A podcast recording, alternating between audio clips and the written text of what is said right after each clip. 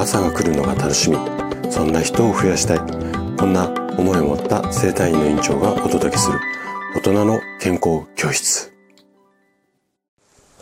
おはようございます。高田です。皆さんどんな朝をお迎えですか？今朝もね元気で心地よい。そんな朝だったら嬉しいです。さて今日もね腸活シリーズをお届けしていくんですが今日はおやつにおすすめ。ドライフルーツ。こんなテーマでお話をしていきます。あなたはおやつどんなものを食べますかね？あの普段からよく食べるよっていう人はどういったものを食べるか？あとはあのおやつあんま食べてないよっていう方ももし食べるんであればどんなもの食べた方が体にいいのかな？こんなのがね気になる方向けに今日はお話をしていこうかなというふうに思うんですが今日ねおすすめしたいのがドライフルーツなんですよ。でこのドライフルーツっていうのはもともとの果実果物。果物とかこう乾燥させたものなんですけれどもこういった果物もともとのものよりも食物繊維の含有量がこの乾燥させることによって増える。まあこんなケースが少なくないんですよね。なので少しでもこう食物繊維をたっぷり取りたい方にはこのドライフルーツおすすめなんですけども今日ねもうちょっとこの辺りの仕組みというかドライフルーツの凄さについて深掘りをしてお話をしていきます。是非ね最後まで楽しんで聞いていただけると嬉しいです。じゃあ早速ここから本題に入っていきましょ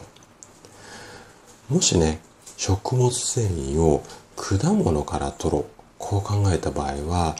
生よりも乾燥させてあるドライフルーツを食べる方が効率よく摂取できるんですよね。でドライフルーツっていうのは例えばビタミン C が減ってしまったりだとかあと果糖お砂糖の部分ですよね糖の部分が少し増えるこんなデメリットも確かにあるんですがこのデメリットに注意しながら食べれば一度にたくさんの食物繊維が取れる。こんなメリットもあるんですよ。じゃあね生のものと乾燥させたもの。どれぐらい食物繊維の量が違うのかっていうのをちょっとねあの口だけじゃあと口で今説明するんですがラジオなのでね。口だけじゃもし分かりづらかったらあのブログの概要あブログの ごめんなさい。放送の概要欄に、えっと、ノートの URL が貼ってありますのでそちらテキストでもありますのでもしねあの文字の方が分かりやすいって言ったらそちらの方をご覧いただきたいんですがちょっと簡単に紹介しますね。まず牡蠣あの海の方じゃなくて実がなってる方の牡蠣ですね。牡蠣は生よりも乾燥させた方が8.8倍も食物繊維が多かったりするんですよ。同じくブドウは8.2倍バナナは6.4倍あんずは6.1倍イチジクは5.7倍プルーンは3.8倍。なんかちょっとびっくりするぐらい増えませんか食物繊維。こんぐらい増えるんですよね。でえっとこの食物繊維だけではなくって栄養面でもね生よりもドライフルーツの方が優れている部分っていうのが非常に多いんですよ。特にカルシウムこちらの含有量が平均3倍から10倍ぐらい増えたりします。またカリウムについてもドライフルーツの方が多くて2倍から6倍ほど増えていくんですね。で一番ねカリウムが増えるのがあんまりね食べ慣れない果物かもしれないんですがあんず。あんずは生と比較すると乾燥の方が6.5倍もあのカリウムが増えたりします。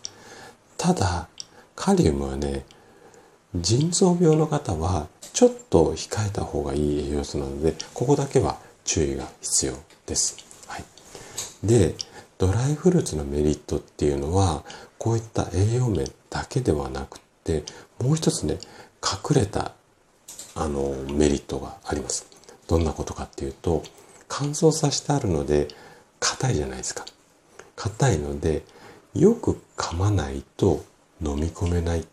ここがね、隠れたドライフルーツの大きなポイントなんですよね。で、まあ咀嚼の回数を多くした方がいいですよっていうのは、もうね、私のラジオを聴いてくださってるあなたな、よくご存知の通りだと思うんですが、食べ物をよく噛んで食べると、満腹中枢、ここが刺激されて、お腹いっぱいになったよっていうことをサイン出すので、食べ過ぎを防ぐことができて、肥満予防にもつながったりします。おやつ食べているのに肥満予防につながったりするって結構いいんじゃないのかなと思いますので、ぜひね、おやつにはドライフルーツを活用しましょう。はい。ということで、今日も最後まで聞いていただきありがとうございました。番組の感想などね、お気軽にコメントいただけると嬉しいです。それでは明日の朝7時にまたお会いしましょう。今日も素敵な一日をお過ごしください。